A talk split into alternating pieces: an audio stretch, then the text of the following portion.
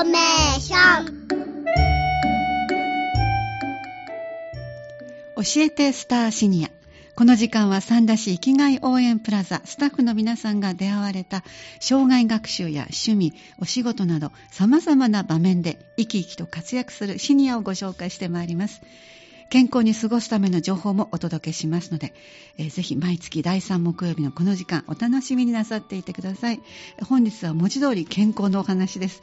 命の貯蓄体操普及会から石田智彦さんにお越しいただいております。どうぞよろしくお願いいたします、はい、よろしくお願いいたします。あの先ほどもいろいろお伺いしましたらあの石田さんご自身がお父様からそういうこう体のことを大事にする、そしてまたそれで皆さんが元気になっていくっていうはいお姿をご覧になってて、今のこの普及会のずっと関わってらっしゃることも、根本はそこにあるということなんですね。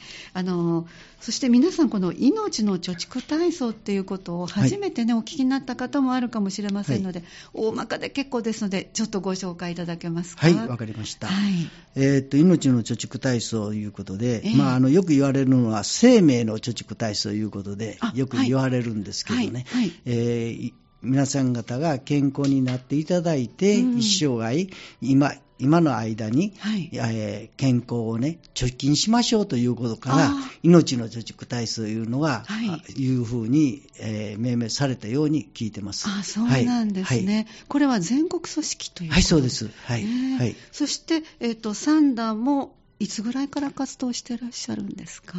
実質ね、あえ。えの地域に密着した形で、えーさせていただきましたのが、26年の、平成26年のはい。7月1日に、はい。えー発足いたしました。はい。それで今で今今日で大体10、えー9年何ヶ月になるとは思うんですけども、あはい。えそれでまあ皆さん方に徐々に徐々に命の貯蓄体操とはどういうことなのかっていうことが、うんええ。まあ、名前ねでも知っていただけるようになりましたのは、うんええ。これは会員さんのね、はい。お声掛け、えーチラシとか、ああいうのを出しても全然やっぱり来られない。うん。なんか宗教と違うかって言われたこともあるんです。ちょっと名前からええ命とそうなんです。つくだけに、そうなんです。あーはい。はいで会員さんが、ええ。えー説明もまあされるんですけども、ええ。一番大事なのは体験ね、毎週1回、はい。月曜日と木曜日はフラワー市民センターで、はい。ええーさせていただいてるんです。はい。で月曜日は2部にわたってるんで、それいうのはコロナがありましたね。はい。で、あのコロナの時に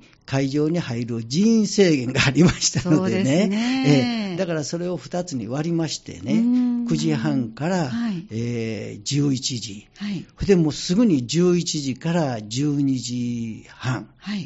っていう形でやらさせていただいてます。あーそれであの木曜日の方は、えー午後2時 ,2 時から、えー3時半まで、はい。1時間半ですね。はい。それから友ヶ丘、ちょっと離れてるんですけども、あはいはい。友ヶ丘の自治会館をお借りいたしまして、ええはい。月曜日、えー2時から、えー3時半はい。までさせていただいてます。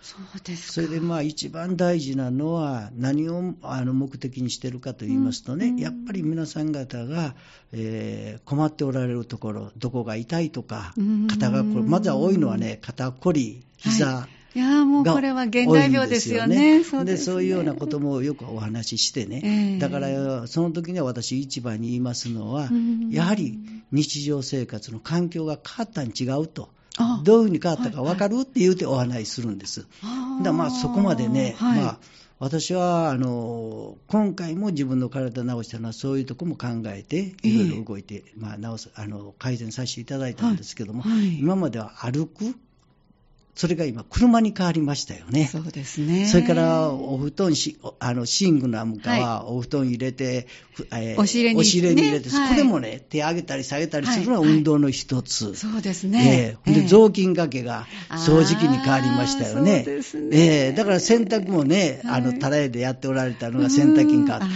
これが日常のね、動き、体操が、それが、あの、不足してる。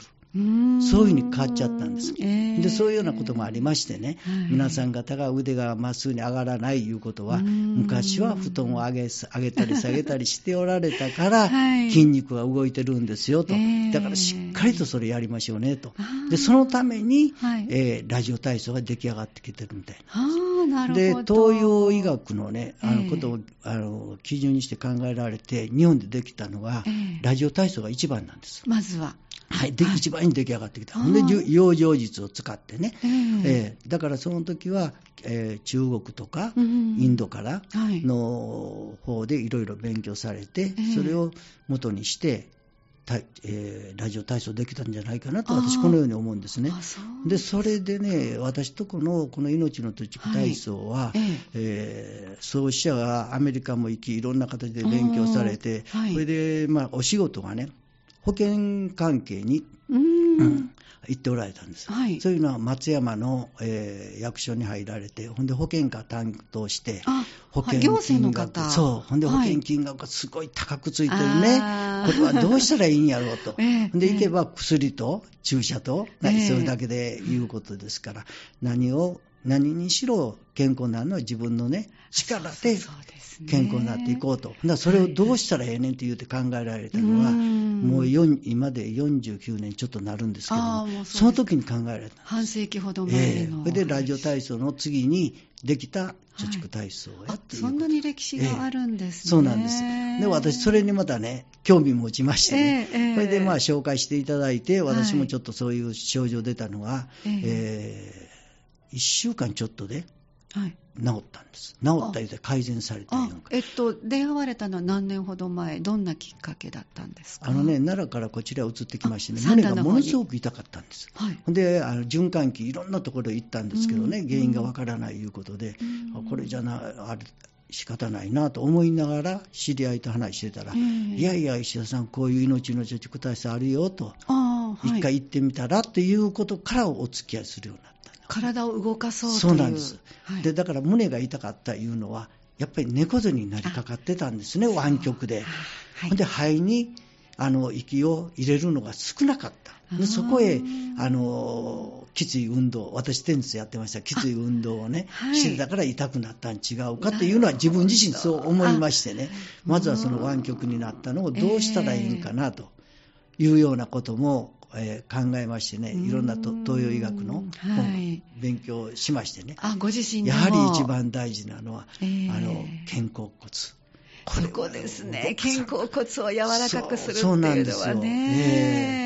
ええでそれをそういうような今一生懸命やってますす、私。あ頑張って。はい、呼吸が楽になります、確かに。横隔膜も楽になってくるしっていう、全部影響してるんだなっていうのは、背中が丸い、ええあの、パソコンを打ってどうしても前かがみになっている、はいはいそこからする弊害っていうのはありますね。まあ、そういうことでね、ええこれで本をいただいて調べてましたらね、もう体全体。目までやってますよ。え、そうなんですか？そうなんです。今、視力がかなり落ちてるので気になりね、あますけど。のこの頃よくあのやっぱり携帯とか、はいい、ろんなね、そうなんです。小さなもうこれであので。子供さんのあやっぱり視力ものすごく落ちてます。ゲームでね、ええ。どうしてもってね、だからそういうようなことでね、まあ、ええ。子供さんにもこういう形で教えてあげてよっていうことでうんはい、これで3世代できる体操ということで、私、打ち出したんです。はい、はいじゃあ、あれですか、メンバーで来られる方々は、小さいお子さんもあの連れてね一緒に来られてます、ほんなら連れてきてね、はい。うん、おっちゃん、どうやこうやとか言うて、ほんでもう会員さんのほっちらかしで子供さんの方に教えてるとか、そういう姿もあ,、えーります。そうですか。ええ。あの今おっしゃったように、フラワータウンとそれから友ヶ丘はい。とされてますけど、今、メンバーは何人ぐらいで？えっとね、フラワー市民センターで、えー30人ぐらいですね。すね。はい。それから、友ヶ丘の方で10人、はい。それから木曜日教室で12、3人だと思います。あそうですか、はい。で皆さん、きっかけはやっぱりお友達からちょっと聞かれて、はい。はいあのやってみようかなそれとね、もうし一つはあの市民センター祭りがフラーナありましたから、あはいはいはい。あの時にええ私どもあの舞台でね、ええ。えー皆さん方ええ。にご紹介させていただくと同時にね、えー見学していただいている方に一緒にちょっと呼吸法をやりましょうかとか言うて、これで気持ちよくなったって言うて、あー。それで一回ね、はい。体験来られて、ええ。でまず来られたら、どこに症状、どういう症状ですかって、まずは、ほんだら私元気やねんって言わはるから、ほんだら元気なんですか？言うて肩こりませんか？言うて、ほんだら肩こるほんだら元気じゃないですね？とかいうところから、ほんだらまずは肩こる言うておられててるんですね肩こりをもうねええ現代病やっぱり血行の流れ、気血の流れ。ねやっぱり血管、その気血の流れで血行が悪いいうことは、血管が大体ね、10万歩の長さあるんです。で、そこに流れていってるのが、毛細血管ね、がはい9万キロ。すごいねで、あと1万。そこに一応は血をね、け血流を流していき、それから、あの、丹田呼吸をいうのは、気のエネルギーってなるんですけどね、自然界にあの元気をと、元気の気を、うん貯蓄体操の場合、丹田呼吸の場合は鼻から吸って、それで、えー下腹、はいおへそ下三寸、奥二寸五分のところに、なんか昔からよく言われる、そこで薬を作るところがあるようなところが丹田。で、それが丹なんですね。で、そこで育てる。それは田んぼ、もしくは畑いうことから、丹田いうのができてきたみたいなんです。えーそのだからね、うん、そういうようなことなんですね。でそれをしっかりとしましょうね、言うてで、なぜかと言いますとね、やっぱりもうご存知だと思うんですけれども、天の木、後天の木ってありますよね。で、天の木っていうのは、お母さんのお腹におるときに、おへそからもらって、木をもらって育ってきた。うん。エネルギーですね、えーつまりきそうなんですよ。で、おぎゃーって出た時は、もう外、えーほんでそれがいつまでもそういうね、エネルギーがあるか言うたら、減っていきますよね。でだから皆さん方がしっかりとえーあの体操しながらエネルギーをね、ええ。作ってやっていただくのがうん。生命のあの命のね、ええ。あの貯蓄体操でもね考えていることですから、そういう形でねあの健康長寿のを目指して頑張りましょうというところから教室始まっていったんです。そうなんですね。じゃあもう呼吸法っていうのがまずは大きな大きなベースにあって、そうですね。それを整えることで血の巡りが良くなる。ええこれはもねあの西洋東洋関係なくも当たり前だなと思いますね。はい血行がいいっていうのはね、今おっしゃった10万のうちの9万があの毛細血管なんですか？そうなんです細い血管。はいはいそうですか。なるほどね。じゃあそこがもう滞ってしまうとあちらこちらに症状が出てきますね。でそれを自分で治すことが呼吸法だったりあの体操もあるわけですか？あ体操はね、はいあの今現在、以前はね、3種類あったんです。はいほんで3種類あった言いますのは、要言うたら腰ですよね。あはいそれから要の体操と、はいそれから五道術いう体操とあるんですね。ええで要の体操は柔道作、柔道作、いつあの 10, 10種類の体操ああするんです。じゅ柔道ってのはそうで10す。種類の、ははい。いそれから五道術いうのは31動作するんです。えー。全身くまなく巡るような形ではあります。はいだからそういう体操をしながら、それで組奏法言うたら、自分でできないとこありますよね。はい。だからそれはお二人でしましょうっていうようなこともやってたんですけども、ええ。まあ時間がね、2時間、その当時は2時間してたそんなんですにかかるんですか、まあびっちりと。でやっぱりね、終わったらね、しんどいねぐーっていう声が出てくるから、私その時にええ、しんどいいうことは、ええ。体をね、力を緩めてないでしょと。この体操は力を緩めるのと、はいはい。それから重みを利用することと、ね、そそれで、あの、えー重みを利用することが一番大事ですよと。それで伸ばす、筋を伸ばす。あ。そうですね。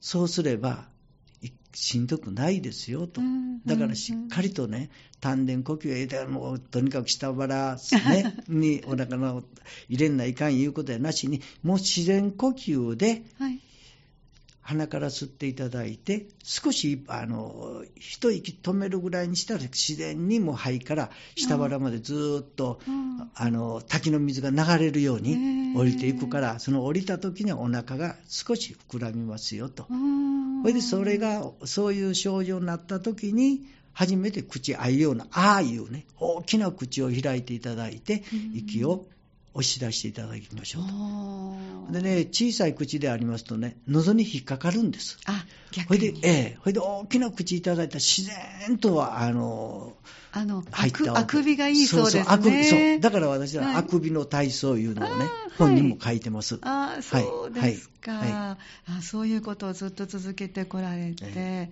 メンバーの皆さん方、大体おいくつぐらいあのねの上の方は？上の方はね、ええ。今現在三段のね、はい。フラワーでしていただいてる方がち89歳。すごい。もうしっかりされてます。ええ。えフラワーまでご自身で、そうです。お一人で来られてますか？そうです。はい。そうですか。ええ。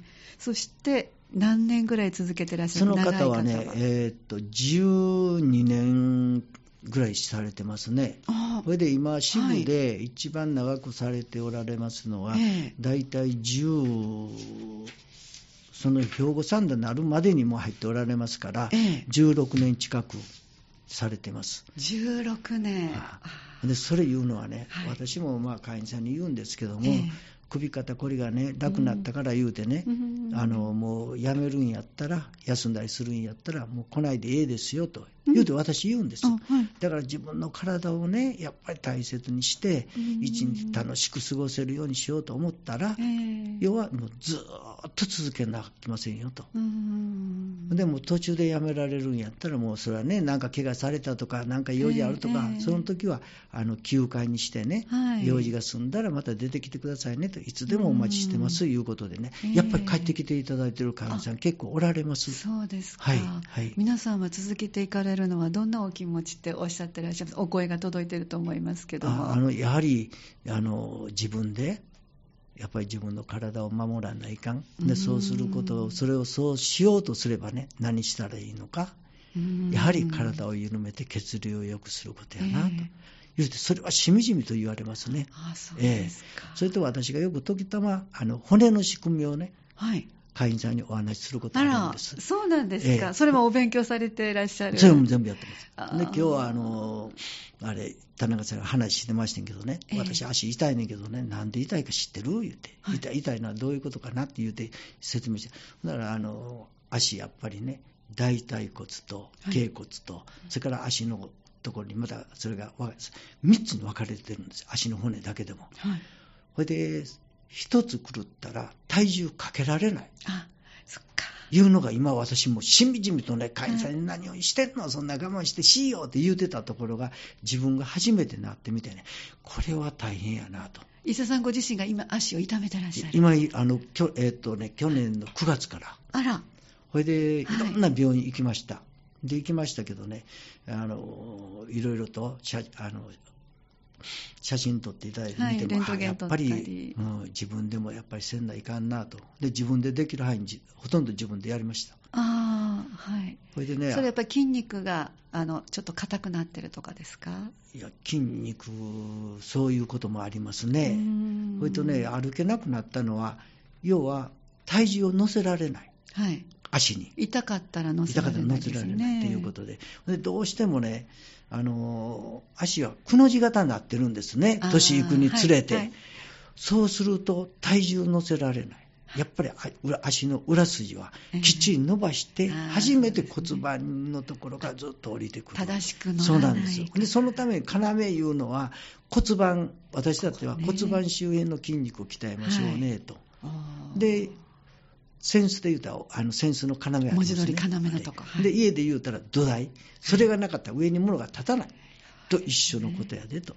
いうお話もさせていただいたことあるんで。で、私それ痛めてから、お医者さん行ったら、リハビリしたらええねんよって言われるんですけどね、うんでリハビリもはもう自分でも自分なりにやってたりしてたんですけどね、もうとにかく立つことができない。あらそれでトイレ行くとき、はい。こういうお話させていただいていいんかどうはいかわからないんです、トイレ行くとき、やっぱり赤ちゃんと同じように、ハイハイしてトイレ行きました。あそうなんですでねこれでは背中が足立たないしなと、で次は雑巾がきを思い出しましてね、あはい。ほんで廊下をにあの雑巾を持ってね、ええ。でそれを拭くようにしてね、自分で動かしてはい。筋肉鍛えてきました。その姿勢だったら楽だからはあ足が痛いけども、雑巾がけだったらできそうだということで。胸が痛くなりましてね。あそうなると胸が痛くなってほんならやっぱり、あの、あれ、どういうんかな、ここに力がかかるから胸が痛くなって、ほんだらこうどうして湾曲なる、ええ。ほんだら肺が小さくな前息が詰まかがみにりなって。で、そういうようなこともあって、また背筋をぐっと伸ばしてね、それで最後に、あいあのフィギュアスケートを思い出しまして、ねええ。長距離の人がはい。滑ってるのをこう左右にこう揺すってあー。あれをね、はい。思い出しましてね、でそれをを自分で工夫しながらやって、なんとかね、8割方、ええ背筋伸びるようになった。あだからそれでね、おあの病院行ったら、ええよくそこまでできたね、何してこんなのやったんって言うと逆に聞かれました。はい、はい。はいで、私がそこまでやったら大変やったやろあな。ー私も患者さんにまた教えるわねって言ってそれだけでもありがたいなと思えって帰ってきたんですよね。そうですか、ええやっぱり、じゃあ石田さんご自身がご自分の体のことの声をよく聞いて、ええ。ああしたら痛い。で、こうしたらそこがもしかしたらこううまくカバーしながら、他を鍛えられるんじゃないかって、もう総合的にそのちょっと本を読まれたり、お勉強されたりが、今の状況にずっとつながっていって、それんでまあ、あの産経新聞さんでもね、やっぱりいろんなあの記事が、はい、健康法のね、養生の健康法のやつ、ええ。全部切り抜いて私持ってます。そうですか。でそれを見ながら、会員さんはいがこんなんで困ってる言うたら、ええ。そんなこういうふうにした方がええん違うかとかね、まあ、5、6冊自分で本作ったみたいなような状態までできてます。そうなんです、ね、おかげさまでものすごくねあのいい勉強させてくれてた体操やなと私は思ってるんですよ。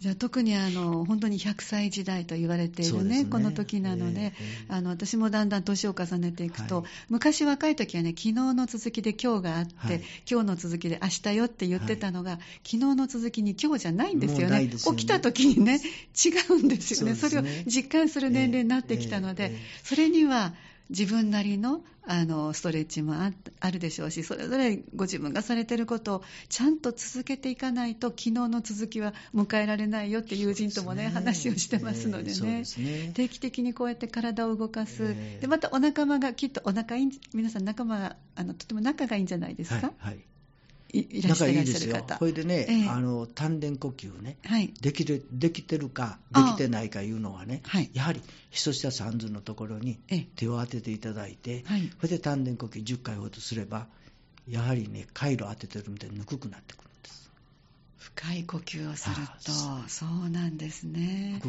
いわゆる腹式呼吸とはまた違うけれど似てるそうで腹式呼吸、まあ、呼吸法でもね、ええあの胸式呼吸やとかね、肺呼吸やいろいろありますよね。はいはい。それであの腹式呼吸もよく似てるんです。はい。で似てないところは、はい。えー吐き方が似てない。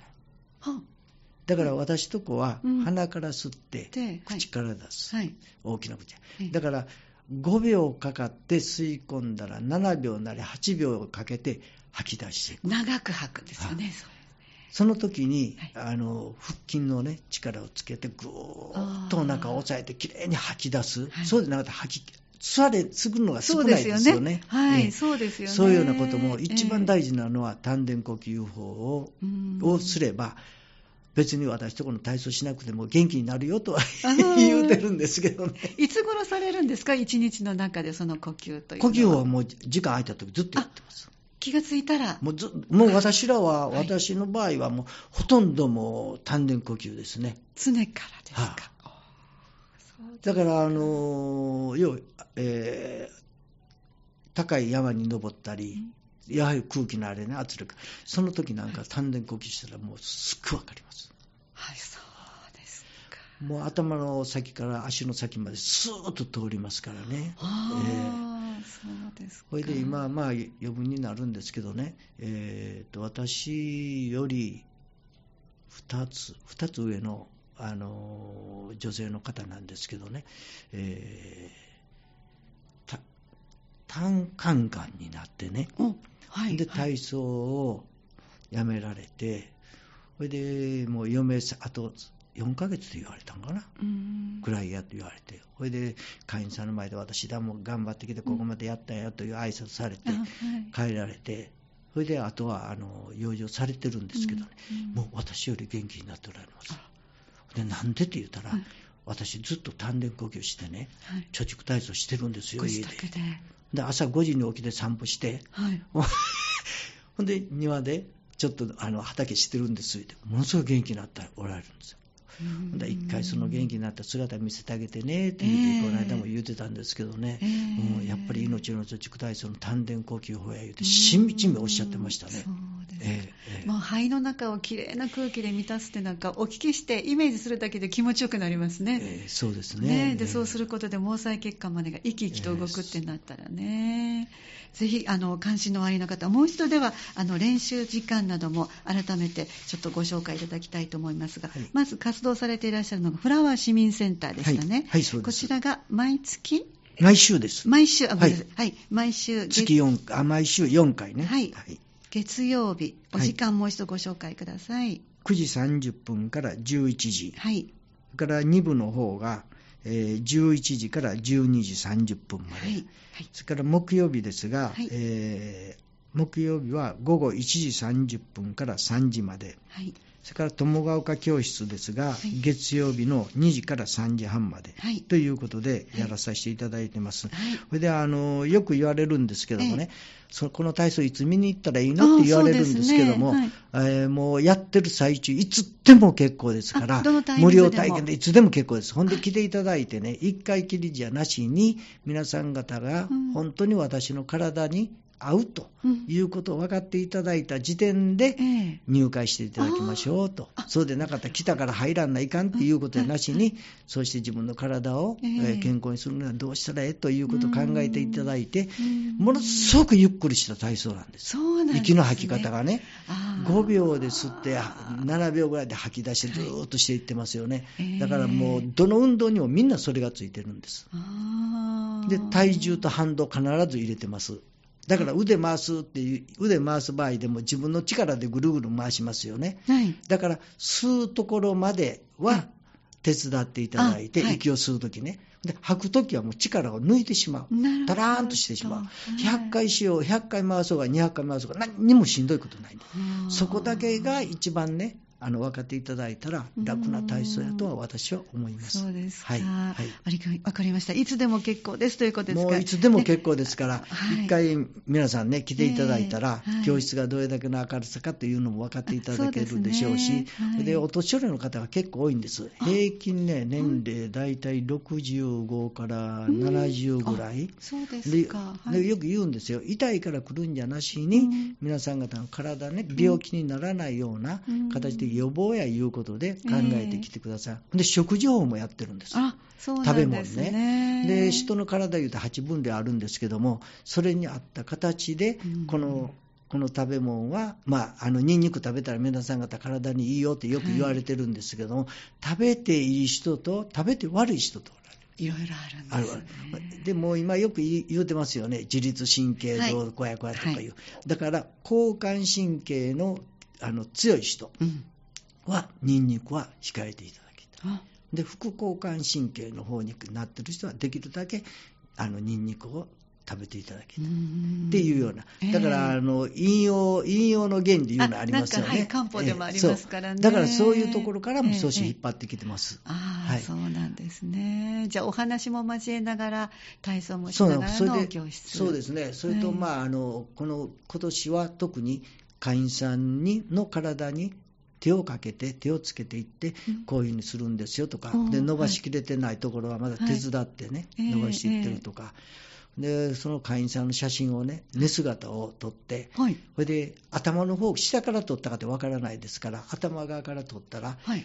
体のところが浮いてるかどうかいうの分かります肩が浮くとね肩。肩甲骨がね。肩が浮いてたら力が入ってるよと、ね。で肩甲骨が硬いよとねいうようなことまでやっていってるんです。はいそうなんですね。でそうして足の手手のひらが上向いてるかどうか、はい。で足の先がどっちに向いてるか、うん。外に向いてるとか、内に向いてるかでどこ、内臓のどこが悪いとか、いうのも全部わかる。歪みが結局そう内臓に関わってくるっていう。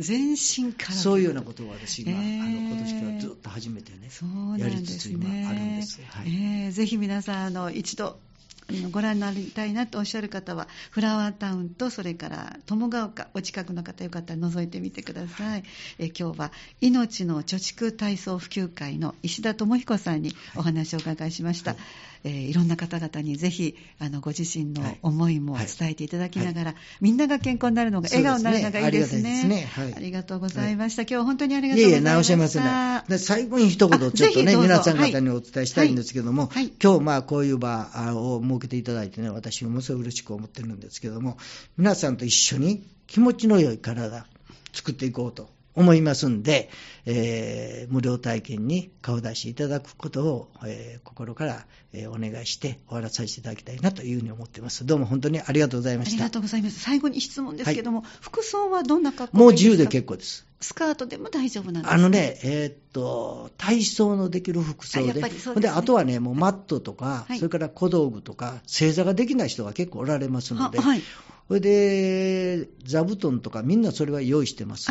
するにあたっての小道具はあります。補助補助の道具はある。服装だけは体操のそうそう、それだけで着ていただいたら、それとはあの水、水分補給ね。そうですね。はい。それだけ着てしていただいたらありがたいかなというふうに思ってます。はい。一度あのお越しください。ね、はい、ありがとうございます。だから皆さんもあのこのグループの方ね、一回時間あれば、私たち場所、それともう一つはね、やはり高齢者になってきましたから、あの車で行けないとかいうことになりますので、うんね、私今あの、そういう教室作りにちょっと励むんですけども、うん。空き家とかね、はい、で自分たちでできる場所を作っていただいたら、5人でも6人でおられたら、はい、そこいつでも行って、あの出張して、もういつでももうね、あのあれ、皆さん方と一緒に活動させていただきたいなというふうに思いますので、またお声かけていただいたらいつでも動かさせていただきます。はい、わ、はい、かりました、ありがとうございました。まずは見ていただきたい。そうですね。体験していただきたい。えー、ああ、この体操こんなんやねっていうようなことをね、ね見ていただいて、お友達をね、連れてきていただいたらありがたい。し、それともう一つは若い方々にお願いなんですけどね、子供さんを、はい、あの保育園にあ、はい、あの、あげて、あのそのまま迎えに行くまでの時間帯、1時間半ぐらいあろうかと思いますねんけども、ね、やっぱりそういう女性のグループにもね、参画させていただきたいなというのを思ってますし、であの女性の会員のの人数としては、女性の方がすごい多いんです、はい、で男性が少ないんです。で、男性の方はね、やっぱり女性と一緒で恥ずかしいとか、よく言われるんですけども、はい、ご夫婦で生活される、どちらかがね、車椅子になったらお手伝いせんないかんから、やっぱりお二人ともお元気になるようにね、夫婦教室を作ろうかなというふうに思いますので、それを、もしあの問い合わせありましたら、お知らせいただいてありがたいと思いますので、どうかよろしくお願いします。ありがとうございました。今日はいろいろと健康になる、笑顔になる方法を教えていただきました。えー、教えてスターシニア、この時間、障害学習、趣味、お仕事など、様々な場面で生き生きと活躍するシニアの皆さんのご紹介、それから健康に過ごすための情報をお伝えしてまいりました。今日は命の貯蓄体操普及会から石田智彦さんお越しいただきました。えー、三田市生きがい応援プラザは生き生きと輝くシニアの皆さんを応援しています。ぜひ、キッピーモール6階にお立ち寄りください。ホームページは三田市ホット、三田市、そしてカタカナでホット、こちらで検索してください。次は2月15日の木曜日午後3時10分からお送りする予定です。次回もぜひお聴きください。